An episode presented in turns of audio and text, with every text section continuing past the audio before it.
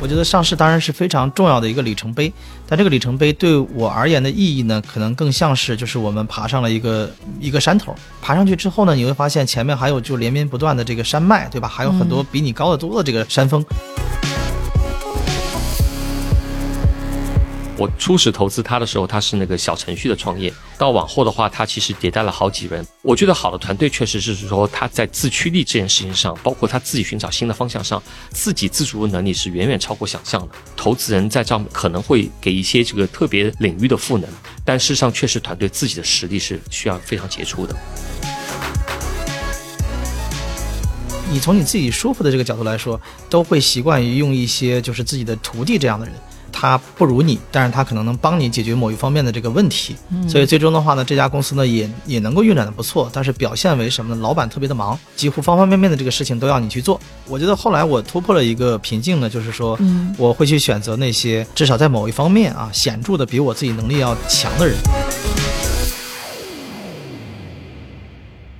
亲爱的听众朋友，大家好，欢迎收听本期的创业内幕，我是主持人 Lily。本期啊，我们请到的嘉宾，他的公司呢刚刚登陆了纳斯达克。我们今天嘉宾就是量子之歌的创始人、董事长、CEO Matt 李鹏。哎，大家好，很荣幸参加这期访谈。同时，我们也有幸请到了我们 GGV 纪元资本的管理合伙人 Eric 徐炳东。谢谢 Lily，谢谢大家。那我们首先祝贺 Matt 和量子之歌刚刚登陆了纳斯达克。我知道这个过程非常不容易啊，能不能请您介绍一下自己和量子之歌这家公司？我个人呢是有十多年的一个连续创业的经验。现在这家公司量子之歌呢，我们是一个成人的个人兴趣学习的在线服务提供商。为什么要做这件事儿呢？是因为我们觉得中国的普罗大众里面，其实普遍呢是存在着学习上的很多的需求，还有甚至是一些盲区。那么我们要做的这个事情呢，就是帮助大家去培养你学习的兴趣。然后去提升你的认知，强化某些技能，最终的话呢是要实现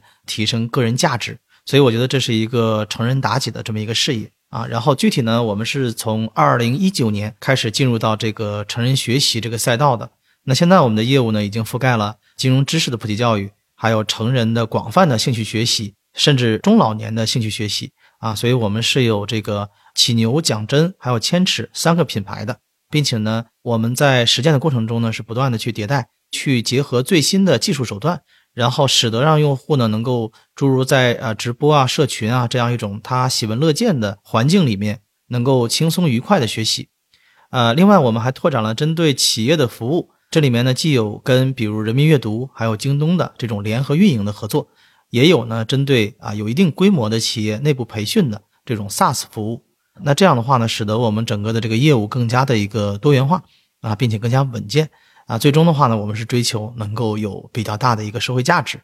就是您刚才讲到成人教育这个赛道哈，我很想问问您，这个赛道大概是一个什么样的市场规模？根据第三方的这个统计啊，我们现在呢一年的这个收入呢，大家可以看到我们的财报是在三十亿左右。那这样呢，我们只是占到了成人兴趣学习吧，不到百分之二的一个份额。嗯啊，所以由此可见呢，就是这是一个千亿级的这么一个市场啊，所以呢，我们在这个市场里面也仅仅算是刚刚开始。您为什么选择这样一个赛道作为您创业的方向呢？您是怎么发现这个机会的？刚才提到我是一个连续创业的创业者，那么其实，在公司早期的话呢，呃，我自己反思啊，也不是说特别的有这个高维的呃认知跟方法论，但是呢，就是我们在一九年年初的这个时候呢，比较决绝的就是选择了成人学习的这么一个赛道，对，因为我们发现就是在这个市场里面呢，首先是呃市场够大，另外一个的话呢，这个用户的需求呢是比较普遍，然后也比较刚需的。第三点的话，就是我们自身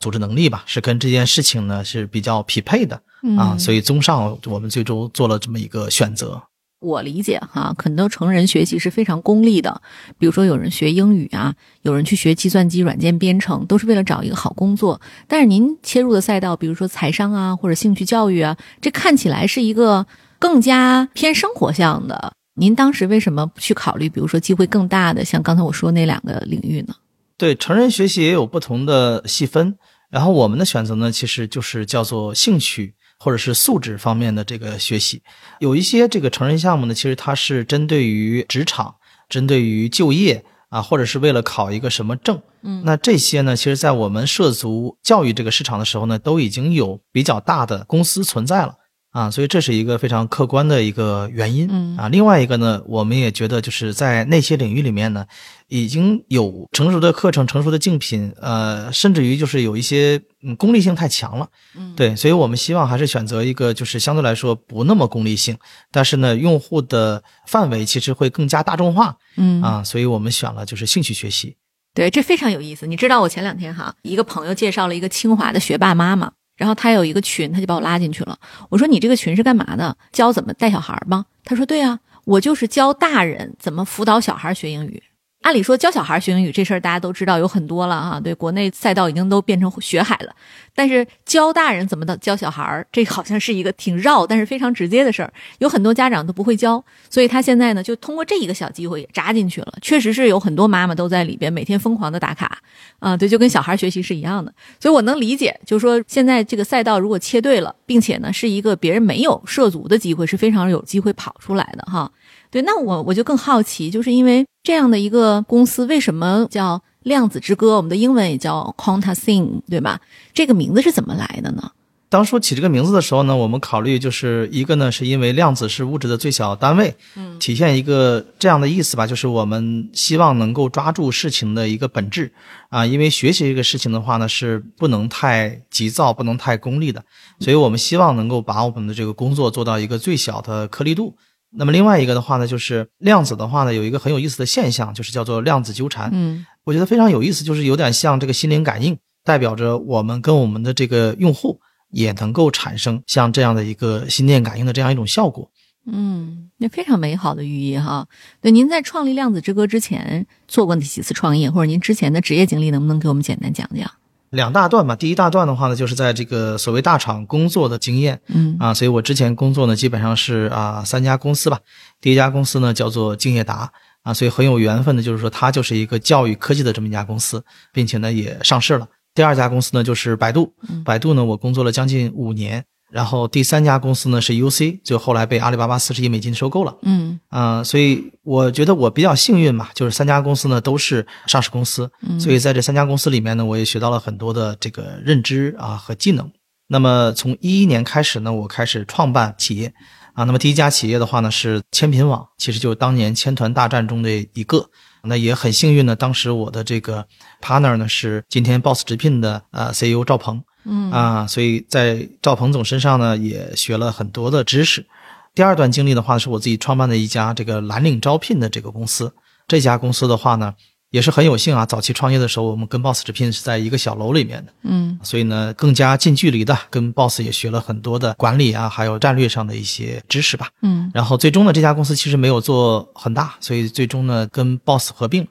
啊、那么第三家公司就是我们现在这家公司。嗯啊、这家公司呢，我们其实也经历了几次业务的转型，但是呢也比较幸运，同时我们的这个能力也能够支持吧，就是我们最终做到了今天啊能够上市的这样一个状态。呃，因为在您的那个上市的那个现场里哈，其实我也见到了赵鹏，而且呢，主持人也介绍他是您非常好的朋友，也是您的投资人，他也是在您上市过程中做了您的基石。就是我想问问您，您觉得赵鹏他看好了量子之歌什么样的优势？当然除了您本人之外啊，然后另外呢，就是两家公司在业务上有什么实际的合作吗？就坦率讲，最重要的还是看重人，对，就是因为我们过去有挺多的这个交集嘛，哈，嗯呃，赵鹏总整整比我大这个十二岁，又都是属狗，当年算是一个忘年交。但实际上，我从赵鹏总身上学到的是非常多的，就是不管是在战略上，然后在这个管理上，在具体的方法论上，可能融合在了我们今天的一些这个管理实践的过程里面。嗯在我们上市的时候呢，赵鹏总也给了我们支持，所以这个是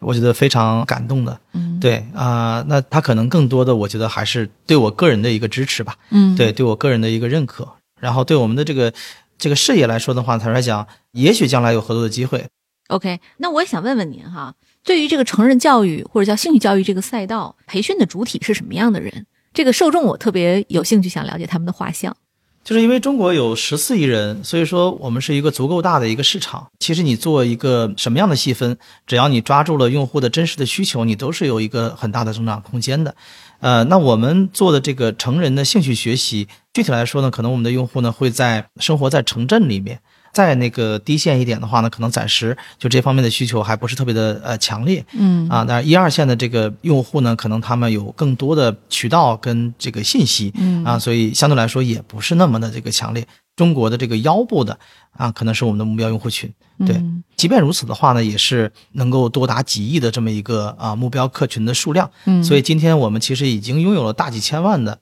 上过我们课的这个学员数了，并且的话呢，这些人的需求在他的一生中其实还是会有比较连续，然后会有比较呃深度的这样一些服务的需求啊，嗯所以对我们来说还是有很大的一个机会。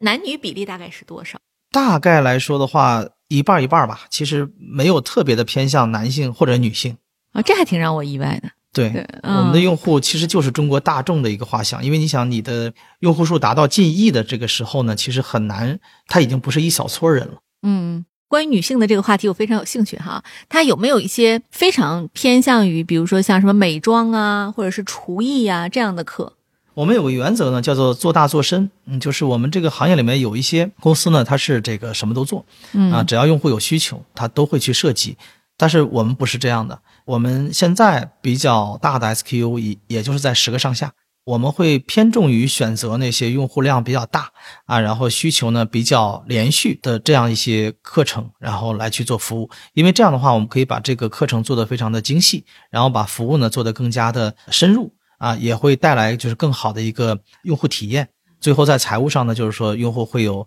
更好的一个复购或者 LTV，这样才是一个就是对于用户以及对我们自己就是最负责的选择。对，所以说在选 SKU 的时候，您是很慎重的，不是说我什么都要上的，对吧？对对，嗯，所以我们现在著称。对我们不需要多，就现在这些我们做的足够好，我们就已经能够支撑比较大的一个收入规模。嗯所以在将来的话呢，就是说我们也是啊、呃做好一个再去做下一个，对每一个都要做的很扎实。嗯，对，山姆店的模式就是嗯我要精选，选出来之后就是你需要的。对，对，您刚才其实也提到了，说我们其实启牛学堂是我们最早的一个切入成人兴趣教育的一个领域的这个课程哈，也是我们旗下一个非常重要的品牌。这个部分呢，就是其实量子之歌最为知名的金融素养知识学习这样的一个赛道。我也想问问您，当时您是怎么发现这样的一个领域有机会的呢？金融知识呢，其实是我们的普罗大众啊，其实非常需要的这么一个基础的认知。但是呢，其实你知道，在学校里面，学校是不去教这个内容的，除非你学的是这个金融财经相关的这个专业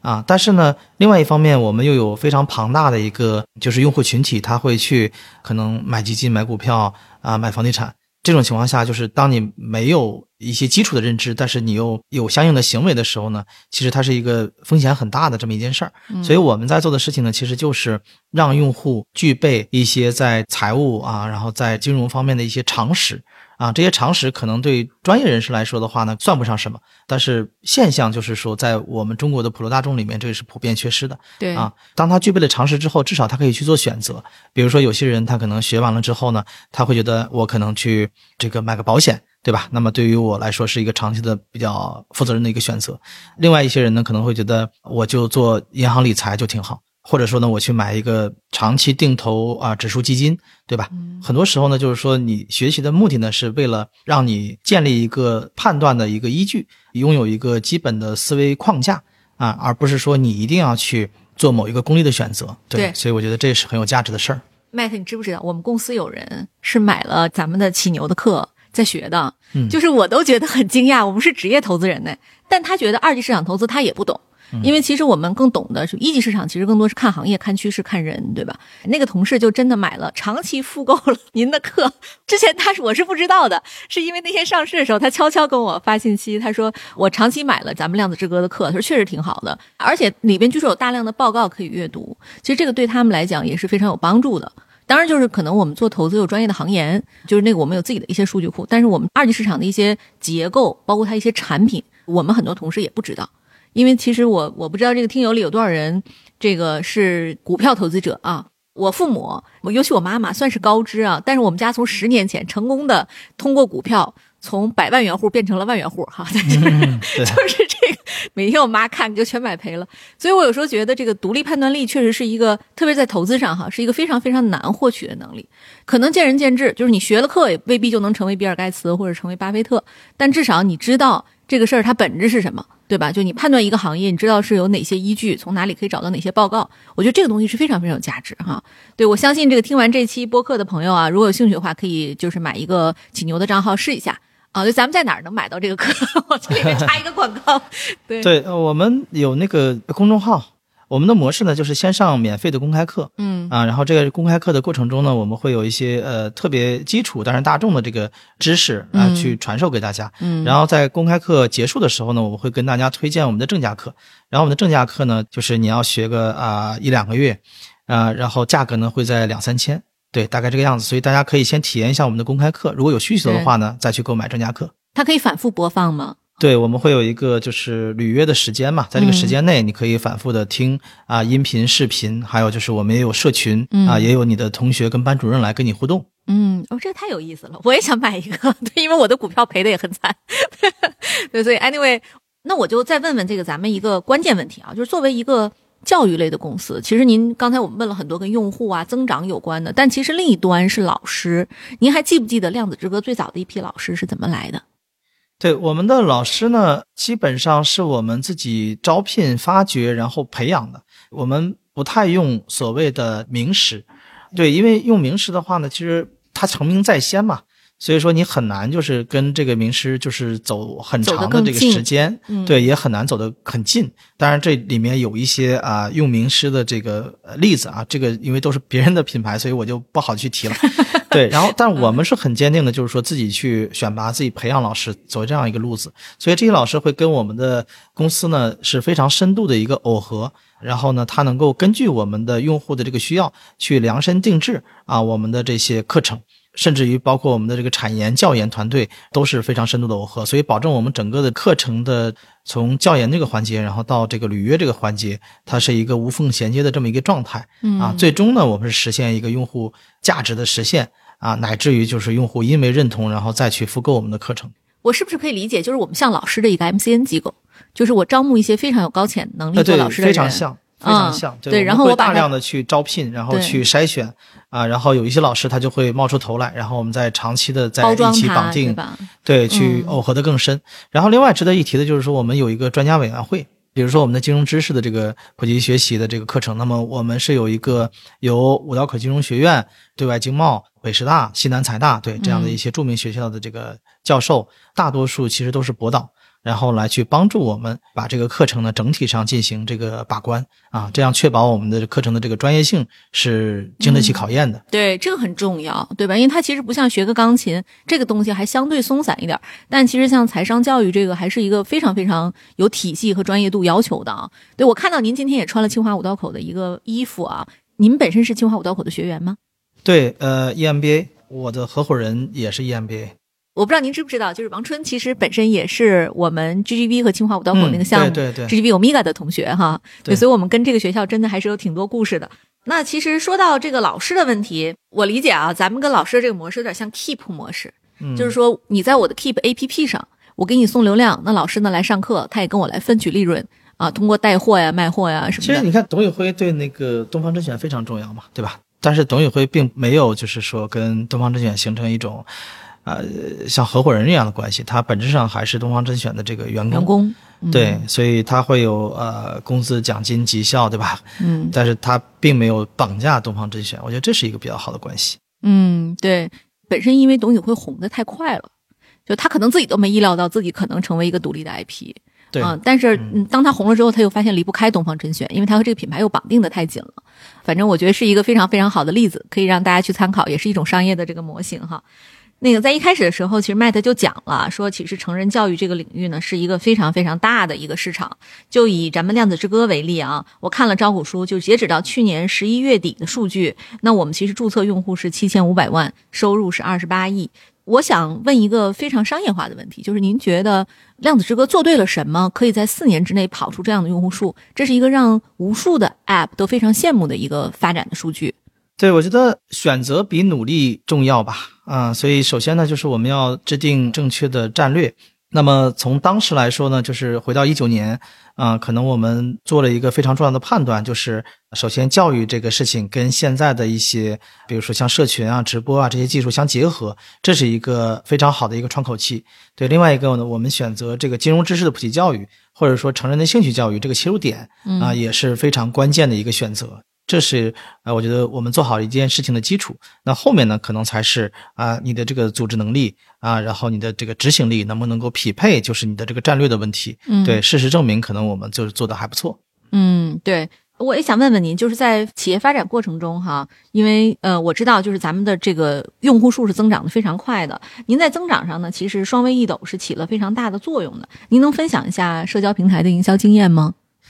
对，就现在我们不管做什么互联网上的这个事情啊，可能都要考虑就是你的用户在哪里这个问题。那可能最大的流量池现在就是微信、抖音这样的流量池啊，所以说用户呢，他每天会花大量的时间在这两个超级 App 上。所以如果说你能够去挖掘到用户某一方面的这个需求，并且基于这两个流量池，你就可以很快的去验证啊，以及很快的去建立你的这个优异模型和增长模型。那如果你这些模型也被验证了的话，那么接下来你可能就可以有一段时间非常高速的增长。对，就好像比如拼多多在早期的发展过程中，其实它是借力了就是微信的这个关系链，对所以那个时候我们经常会看到，就是你帮我砍一刀啊什么这样的这个小活动，对吧？后来的话呢，就是他依据这个微信关系链呢，然后沉淀到自己的这个 App 上面，然后呢又获得了一个持续的稳健的增长。所以现在我们看到拼多多已经是一个呃一个季度净利润能够达到一百亿的这么一家公司了。嗯啊，所以我觉得这是一个很好的例子吧。每一个创业公司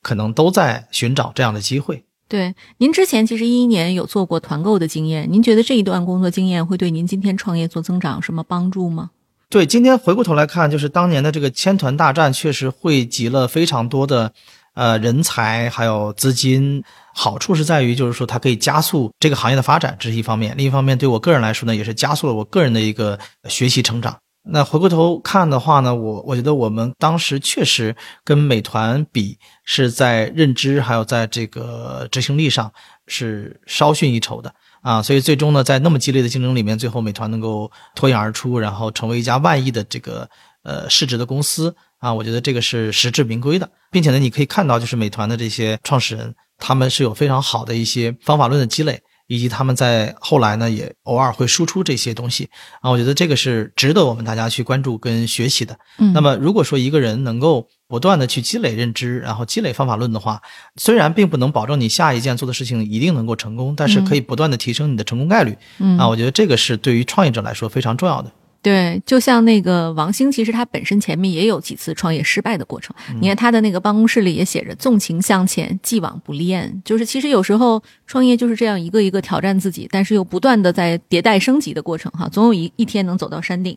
我也知道，就是其实咱们量子之歌今年上市哈是非常的不容易啊。就是您觉得上了市之后和上市之前，对于高管团队或者是员工或者是对于用户，公司有什么变化吗？对我说我自身吧，就是首先呢，创业这个事情，它就是一个有点像登山的这么一个过程。嗯我觉得上市当然是非常重要的一个里程碑，但这个里程碑对我而言的意义呢，可能更像是就是我们爬上了一个一个山头。爬上这个山头之前呢，你的视野也是比较有限的，但是爬上去之后呢，你会发现前面还有就连绵不断的这个山脉，对吧？还有很多比你高得多的这个山峰，有点像今天可能我们就是爬上了一个香山，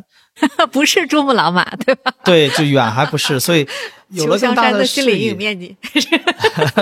对对，当然，你得先爬上香山，对吧？对嗯所以就是今天可能我们看到的是更多的机会跟更多的挑战，嗯所以我第一时间的反应就是压力突然变大了。嗯因为此时此刻呢，就变成了一个呃公众公司吧，更加的透明，更加的规范。然后我们每一步的这个动作，可能也会在资本市场上引起这种马上的这个反应。嗯对，但是另外一方面的话呢，就是好处显然也是我们的品牌在招人的时候，对吧？再去做一些合作的时候啊，会比以前更容易一些。嗯啊，但最重要的，我觉得还是那句话吧，就是叫自强则万强。嗯就是如果说我们呃接下来做的选择是对的，然后我们的执行力是够的，嗯我们能够不断的再往前去前进的话，可能我们早晚能够爬上那个珠穆朗珠穆朗玛峰。对对，我觉得应该是这么一个过程。对，非常非常好哈。我也知道，就是作为一个中国的科技公司，又是一个教育公司，这两个标签其实都无比的敏感。就您在上市过程中有遇到过什么巨大的挑战吗？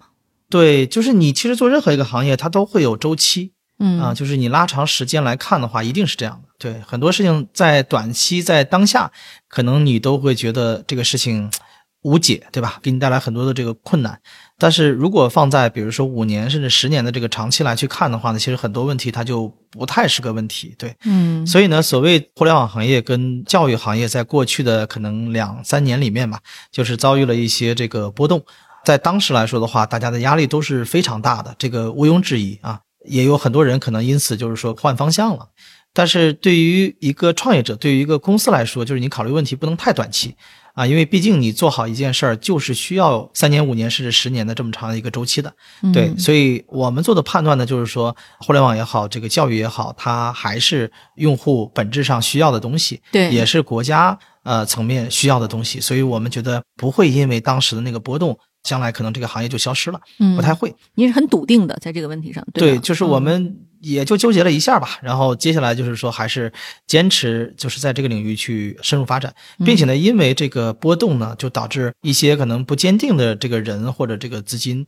就离场了，所以这个对于长期来说反倒是个好事情，噪音变少了嘛，嗯。对环境变得更干净、更单纯了，所以这样我们更能够埋头做事情。啊，所以呢，就是可能我们才能够迎来就是比其他公司更快的一个一个上市吧。然后我问一问您创业的这个故事吧，就是您觉得您在创业过程中做过最正确和最错误的事儿是什么？呃，最正确的事情是这样，我觉得有个非常重要的原则啊，就是叫做用师者霸。这个是这个创业者其实很难突破的一个认知上的瓶颈。嗯这个完整的表述呢，可能是叫做用师者霸，用徒者亡。因为你从你自己舒服的这个角度来说，都会习惯于用一些就是自己的这个徒弟这样的人，对吧？就是他不如你，但是他可能能帮你解决某一方面的这个问题。嗯那可能你公司做的越来越大之后呢，你就用了很多的这个徒子徒孙，嗯所以最终的话呢，这家公司呢也也能够运转的不错，但是表现为什么呢？老板特别的忙，几乎方方面面的这个事情都要你去做，重要的决定呢都要你来去拍板嗯啊，所以这样的公司呢，一般来说是涨不了很大的。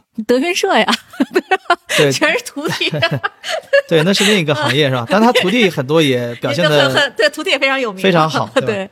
嗯我觉得后来我突破了一个瓶颈呢，就是说，嗯我会去选择那些至少在某一方面啊显著的比我自己能力要强的人，然后来做我的搭档。对嗯，就这个瓶颈一旦突破了之后呢，你就会形成一个大家互相分工，然后相互成就的这么一种关系。那这种关系呢，就是大家彼此都会觉得很舒服。另外的话呢，就是我们也能够就是集中大家的力量去做一个更大的一个挑战啊，嗯所以这个我觉得是非常非常正确的，嗯对，最最嗯正确的一个决定哈。但是确实它有一个临界点，可能需要创业者吧去突破一下。嗯呃，错误的就是我回顾我自己的创业过程，之前呢还是做过很多的不同的事情啊、然后呢走过很多的这个弯路。那为什么会这样呢？其实还是因为啊、认知不够嗯啊，就是方法论积累的不够。这种情况下，就是说白了，你因为不知道就是哪扇门是开的，所以你就要选择把所有门都去开一个遍。其实这是非常低效的一个行为。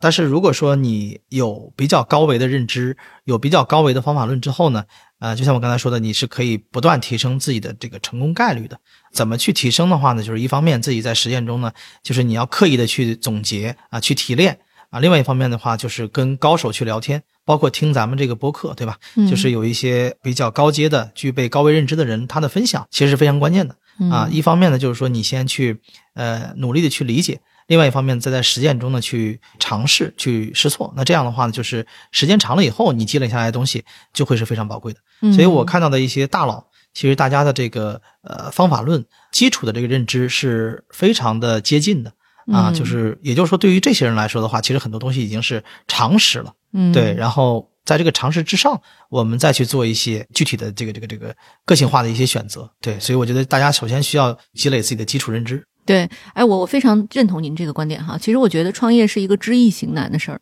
就是有很多非常成功的投资人，他们去创业也没有保证都能成功。按理说，他其实也有很好的认知、很好的方法论，但其实你真正扎到实践中，你发现有些东西呢，你不亲自做，你就不知道它是怎么回事儿。就像您刚才讲说，我觉得我做投资的时候，我是能够包容比我更牛的人的，或者说我能跟比我更牛的人合作的。但你真创业的时候，你是不是能把一号位的这个权力下放？这里边有很多很多挑战哈。我们其实知道一个非常好的例子，就是您有一位后期请入的非常优秀的职业经理人，是您的 CFO Tim，他在整个上市过程中呢，也扮演了非常重要的沟通的角色哈，跟资本市场。那就像这种用人上，您觉得企业文化上，您有什么特殊的文化的灌输，或者是跟同事之间的这种呃互相的影响吗？没有特别复杂的，其实原则就是刚才讲的用事者霸的这个原则啊，就是 Team 也是一个非常好的一个例子，就是。呃，他是我能够在市场上找到的，就是最好的 CFO。嗯啊，并且他来了以后呢，就是非常高效率的完成了我们整个的财务公司架构的这么一个梳理。嗯啊，乃至于就是说还有上市这件事情，对吧？嗯，所以这个是非常经典也非常扎实的一个例子，就是我们确实能够。找到就是我们所能找到最好的人，然后来合作，并且大家形成一个相互分工，然后互相成就的这么一种关系啊，所以我觉得这个是非常重要的。然后顺便就说你刚才讲的那个投资人去创业的这个例子啊，我前两天还刚聊了一个也是非常著名的基金的一个合伙人出来创业，所以他选的那件事儿是蛮好的，因为他在这个投资机构。是有这个比较开阔的一个视野，有比较敏锐的，就是在选择方向上的一个认知的，对。但是他跟我聊了很多呢，其实都是在管理上的一些呃困惑。那坦率讲，就是他问的很多问题，在我看来就是常识，但是确实也是 就是大家需要去突破一下。所以你看，就是不同的这个出身，可能最后殊途同归啊，就大家能够把事情做好，然后上市做大。但是呢，因为你出身不同，所以创业者呢可能。会面临的问题也会不太一样，但总体而言，这些都叫做认知，都叫做方法论，就是你就哪里不足补哪里，对吧？嗯，所以就是投资人出身的话呢，他的视野更好，但是他在管理上呢就会有欠缺，而一路从公司里面做上来的这种人，可能在管理上会稍微的好一点，但是你在战略上可能又会有自己的这个不足，嗯啊，所以就是大家。知道自己哪里不足吧，也很重要。对，其实 Matt 也给了大家一个好的建议哈，如果要创业的话，最好是一个投资人搭一个连续创业者，这种成功概率会高一点，对吧？对，那不错的组合。对，好，哎，我其实想问一个过去的问题哈，就是因为 Eric 其实代表 GGV 跟您的这个谈判，应该是在如果我没记错，应该是在三年前，就是还是您公司发展比较早期的时候，您还记得当时他问过最挑战的问题是什么吗？呃，确实不记得了。当时，但是我们聊了，我们聊了半个小时，嗯，就确实就是 传说中的喝了杯咖啡，然后这个事情就定了，嗯，呃，那个时候我们还不是现在这个项目。我刚才讲，就是我们这家公司其实也是经历过转型的，对。那当时的话呢，我们是做的上一个项目，那个项目在当时我们发展的非常的非常的快速，所以也是吃到了就是微信的一个红利，嗯。但事后来说的话呢，就是两年之后，我们还是遇到了一定的发展的瓶颈，所以我们转型去做了在线教育，然后成为了在线教育公司，啊，所以我觉得这个这一个创业者必须面临的，以及投资人必须面临的问题啊，就是在这个过程中会有很多很多的变量。那么什么是能够穿越这个变量的那个力量啊？我觉得可能最终还是这个创业者他的一个学习能力，他的认知的这个能力。啊，当然就是说，作为基础，还有就是执行力、组织能力，对其他的东西，在我看来可能都相对不重要吧，因为你总会面临一些这个各种各样的变化。嗯，我觉得这个问题呢，我也问一下 Eric，他说聊了半个小时就投了，这个非常不像您的投资风格啊，就是我很想问问，当时是什么契机促使您快速做出了投资决策呢？对，是在二零一八年的时候，微信刚刚推出小程序。嗯，因为之前的话，大家都是用的这个移动端的客户端，但是在微信内的话，大家就说 Super App 嘛，那所以说这个小程序的这个出生，也是给大家带来了一波这个流量的红利和这个商业模式的一个红利。所以在那个时点上，我当时见到了 Matt。那首先，我觉得就是呃，当时在小程序这一个大的这个我们叫蓝海市场里面的话，我们看到了诸多的机会。但是这个 Matt 是唯一一个讲出了一个综合行业应用啊，就是各种潜力的一个创始人。因为呃，当年的这个电商是一个比较火的行业，很多的小程序的创业都是以电商或者文娱社交为主。啊，但是 Mad 特别讲到了，就是在这个 To B 啊，我们是这个商业环境里面，如何去实现小程序的这个价值，包括很多流量的一些增长的方式啊，我觉得当时是比较特别的，这是第一点。那第二点来说的话，Mad 给我的感觉就是他不仅仅是一个 idea 型的选手啊，关键就是他对整个实现商业价值的路径啊，他有很多自己的思考。那后来其实过程中也证明了这一点啊，因为其实 Matt 的创业也不是一蹴而就的。嗯那从他第一个创业到后来新的业务的涨起来，包括过程中我们有很多次聊这个新的模式、新的这个商业、新的这个秩序，包括现在啊公司未来的发展的一些新的方向。这里面的话需要很多很多思考啊，而且需要很多这个能够落地的一些这个技术和这个手段。所以我是觉得，就是从这两点综合来看，他是一个非常稀缺性的创始人。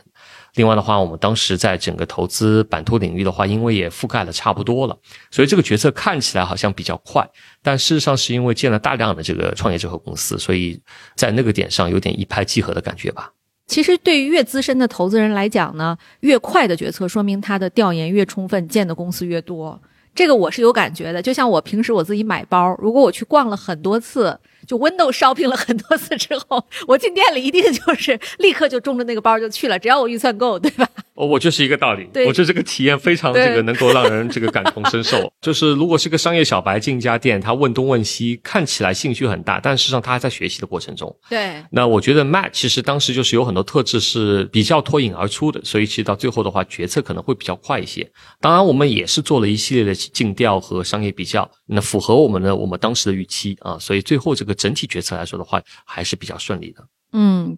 哎，对，刚才其实我们聊到，就量子之歌其实是经过了几次转型啊。它转型到今天的这个成人学习市场的时候，您觉得您当时看好这个市场吗？您相信它能成功吗？在那个瞬间，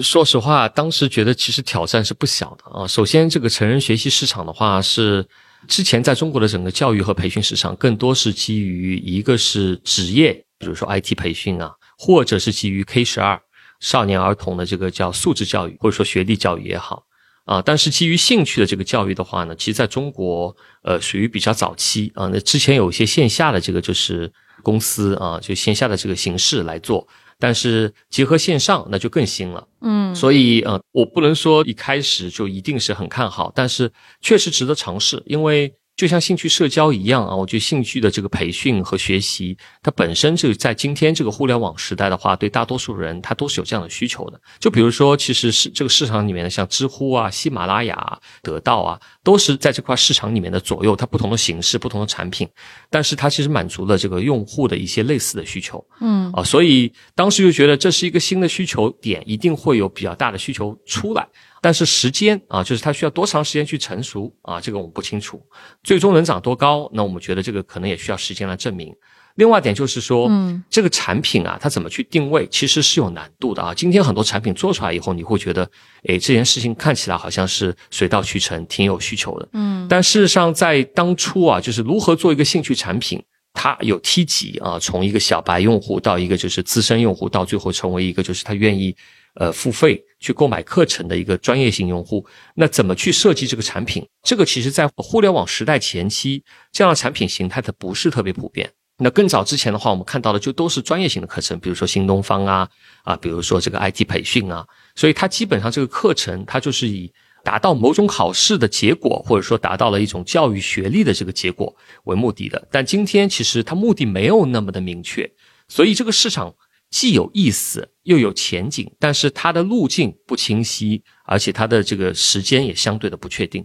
那对投资人来说，这些都是挑战。所以我可以这样说，就在当时我们就是谨慎看好。但是呢，另外一点呢，就是 Matt 在过程中他经过几次创业，公司已经做了好几次的这个创新，所以我是对公司这个接地气的这个能力，以及对迭代和迭代的速度，以及它的这个就是创业这个路径的这个形成丰富的一套经验的打法，我们是非常有信心的。所以当时总体来说，我们还是比较看好的，乐见其成的。嗯，就回答你这个问题有点丰比较综合啊，但是确实当时的思考是，呃，我觉得是有多维度的。对我其实非常能理解，就是说，如果说公司啊经过几次转型，它这里面或主动或被动的，或者是行业竞争或者政策呀、等等哈，这都其实不是坏事儿。公司能转型，就说明他团队其实还是够硬的。对，完完全同意啊！我觉得就是一个团队要转型，其实是对一个团队最高的要求啊，我觉得是特别难的。嗯很多时候做成一件事情，它是需要运气，需要这个我们叫顺势而为。那何况在一个转型过程中，他呃要的不仅仅是实力，还需要运气。所以实力就变成了一个必要条件，它不是一个充分条件。对，其实您看看咱们投的 portfolio 里面啊，其实没有哪个 CEO 或者没有哪个团队是一次就成的，就特别少。比如说 Boss 直聘，赵鹏也是转型了好几次，还有像哈罗出行，对啊，也是多次转型。但是公司其实能转型，就说明这公司它技术能力啊、团队凝聚力啊，然后包括股东对团队的信任程度都是要够的，也没那么容易的哈。是，还有一点就是敏锐度的问题。不仅在中国了，很多创业它的机会其实稍纵即逝的。比如说我我初始投资它的时候，它是那个小程序的创业。到往后的话，它其实迭代了好几轮，包括到最后这个终身学习平台。一旦一一件事情它的路径和天花板很清晰以后，其实这个机会可能就不是一般创业者能够拥有的机会了。嗯，所以一个团队自己通过不停的学习，他的敏锐度，再加上他的这个技术和经验的积累，是不是可以赋能他做成这件事情，都很重要。嗯，呃，我觉得好的团队确实是说他在自驱力这件事情上，包括他自己寻找新的方向上，他的自给自足的能力是远远超过想象的。啊，我觉得投资人在这我们可能会添砖加瓦，或者说给一些这个特别领域的赋能，但事实上确实团队自己的实力是一定是非常需要非常杰出的。对，这里边我们就可以做一个广告，然后就是我们确实是在帮助公司上不遗余力啊。量子之歌在 IPO 过程中非常重要的一个人，就是他的 CFO，是我们自己从市场上帮他找到了当时最适合量子之歌这家公司的这个 team。后来事实也证明，team 在整个 IPO 过程中扮演了非常非常重要的角色，帮助公司梳理财务架构啊，跟资本市场的沟通啊、对接啊。我们后来股东跟他的沟通里，基本上都是他一个人在对我们所有人。就是是效率上、能力上获得了所有人的认可。是对，我记得那天 IPO 的时候，那个艾瑞克因为人在新加坡出差，是我带他去现场哈，然后坐在我旁边的是那个另一家股东的合伙人，然后他就一直跟我表扬，说：“哎呀，Team 真太棒了，你们是怎么找到这个人的？对我们的投后能力还是很有价值的哈。”对，在此广告时间。对我我我觉得 Lily 说是对的，我们的这个 GGV 的中台服务还真的是非常非常强的啊！我觉得在公司需要的那个时点上啊，我们很迅速的帮助他这个对接了一些这个候选人，并且很快的就锁定了 Tim。而且 Tim 加入公司以后，我觉得大家有目共睹啊，给公司带来了一个大大增强在推进资本市场的实力。嗯，另外一点的话，就其实这一次的话是整个这个 PCAOB 啊，这个中概底稿事件之后，包括之前的这个一系列这个审查之后啊，算是。第一家由美资券商背书上市的一家公司，其实里面有很多路是趟出来的，嗯啊，另外的话有很多这个路径是要摸索出来的，所以 Tim 呢，确实在这个点上也是证明了他给公司带来了这个巨大的价值，所以在这里确实也要感谢一下 GGB 中台的小伙伴们。嗯，谢谢谢谢老板，奖金有保障了。对，其实您刚才也提到中概股嘛，就是二零二三年，其实中概股 IPO 回暖了。我们其实也看到新年过后，量子之歌呀、呃，何赛科技啊，还有里晨中国、硕迪生物有四家公司都已经在美上市了。而且呢，我也看到就是财经的一个数据啊，其实从去年的十二月份至今，就有四十多家中概股公司在积极的寻求 IPO 哈，有的都已经到最后冲刺阶段了。IPO 的这种中概股的窗口。放开，您觉得对呃我们投资的一些科技类的创业公司来讲，是一个机会还是一个挑战呢？首先当然是机会啊，我觉得就是呃最近这一些不同领域的这些创业公司去 I 美美股 IPO，首先带来的是一个非常好的信号，就是我觉得美国的资本市场又向中国的这些优秀的企业开始开放了，我觉得解决了之前的沟通上的我一些底稿上的一些问题。那第二点的话，就是我觉得。美国的资本市场对中国的公司是在一个预热的过程中，大家看到，其实从 IPO 的这个比较顺畅的角度来看。呃，我相信这个美国资本和国际的其他资本对中国的一些好公司的需求啊，我觉得还是在的，而且现在看起来这个热度还是很高的。嗯，那未来来看的话呢，我觉得这是一个很好的一个窗口啊，就是在解决了一系列这个复杂的问题之后，在两国这个高层纷纷表态的情况下，我觉得接下来可能未来的这一段时间会是有一段这个高潮。那我们也期待有更多的这个不仅仅是 GGV 的好的被投公司，还有这个市场里面中国的一些好的科技公司的一些代表可以。去不仅仅是香港，也可以去美国市场去登陆，源源不断的获得更多的资金来支持我们中国的科技业的发展。那太好了，其实我们也很期待看到今年哈越来越多的中概股登陆到美国这样更成熟的一个资本市场。嗯。关于量子之歌，我还有一个小问题啊，因为其实我们知道量子之歌是一个典型的 to C 的公司，但是呢，我据我所知，他们的 to B 业务也走得非常快，从 C 到 B 呢，其实对企业的要求是天壤之别的。但是我知道您手里也有很多类似这样的公司，您觉得对于这类公司，您有什么好的建议？它在能力上应该做哪些补足？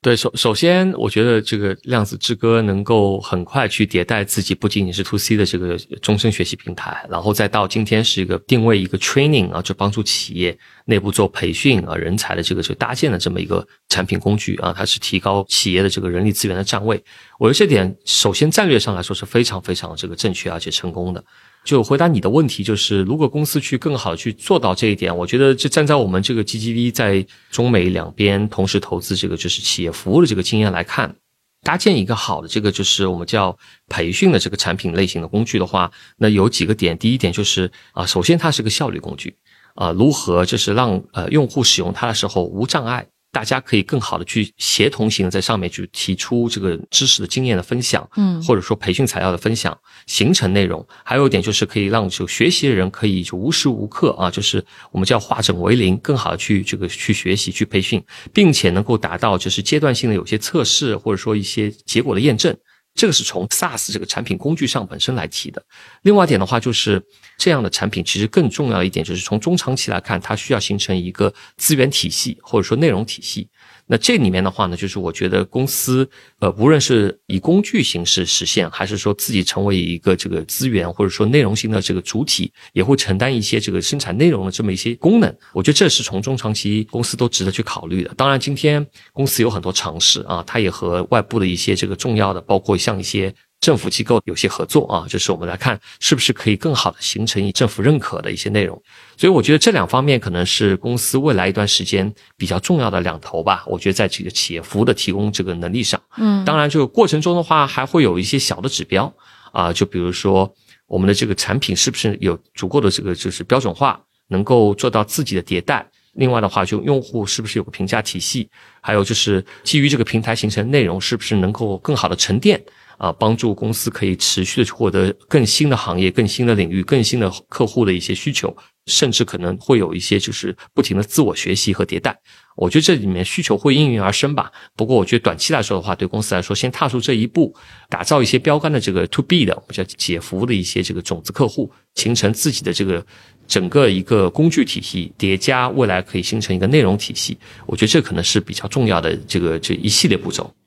嗯，对，看起来还不是一件容易的事儿哈。是对，所以就是 to C 到 to B 能做好的，确实是团队要要很有迭代的能力和进化的能力。那我们这个这期节目呢，其实就差不多结束了。那我们按照一个常规的啊，就是我们会问 Matt 两个问题。第一个是呃，问问您，就是您这边公司量子之歌是不是还在招聘？有什么重要的岗位，在哪里能找得到？啊，对我们持续在招聘呢，因为我觉得人是最重要的，对，尤其是对于互联网公司来说的话，其实任何一个事情，任何一个突破，最终都是要落在人的头上，嗯，而且我刚才也一再讲，用时者霸，所以我们对人是非常重视的啊，所以大家可以去看，比如在 Boss 直聘上我们所披露的这些岗位。比较急缺的最近有什么岗位吗？技术类的，或者是讲师类的？对，在产研、教研，还有在这个市场方面，我们都是有这个比较高阶的一些岗位持续在招人的。好，那就是朋友们，这期如果听完了哈，这个节目对量子之歌或者对 Matt 本人非常有兴趣的话，也欢迎大家积极的投简历哈，加入这家非常有有意思的新兴发展的公司。那么就是我们节目的一个惯常问题，就是请您推荐对您影响最大的一本书、一部剧或者是一档播客吧。彼得蒂尔的这个从零到一，我觉得对于一个创业者来说，应该是一个必读的书目吧。对，另外一个那个王兴写的那个九败一胜，对我觉得也是非常接地气的写的那本书。对，就是反正总之呢，通过书也好啊，播客也好，去了解一下创业的成功者的这个他的认知、他的方法论，我觉得对大家来说是非常有价值的一件事儿吧。好，也欢迎大家哈，积极的去看这两本书。我们之前也采访过志刚哈，然后也知道他是一个非常有意思的作家，现在在做自己的公司。节目的最后呢，就是也欢迎大家在我们收听本期节目之后，积极的写下您对量子之歌和对 Matt 的一些评论，然后我们会在小宇宙和喜马拉雅中随机抽出五位观众，送上量子之歌的小小的伴手礼。好，本期节目到此结束了，感谢两位嘉宾的精彩分享，我们下期再见，拜拜。感谢，拜拜。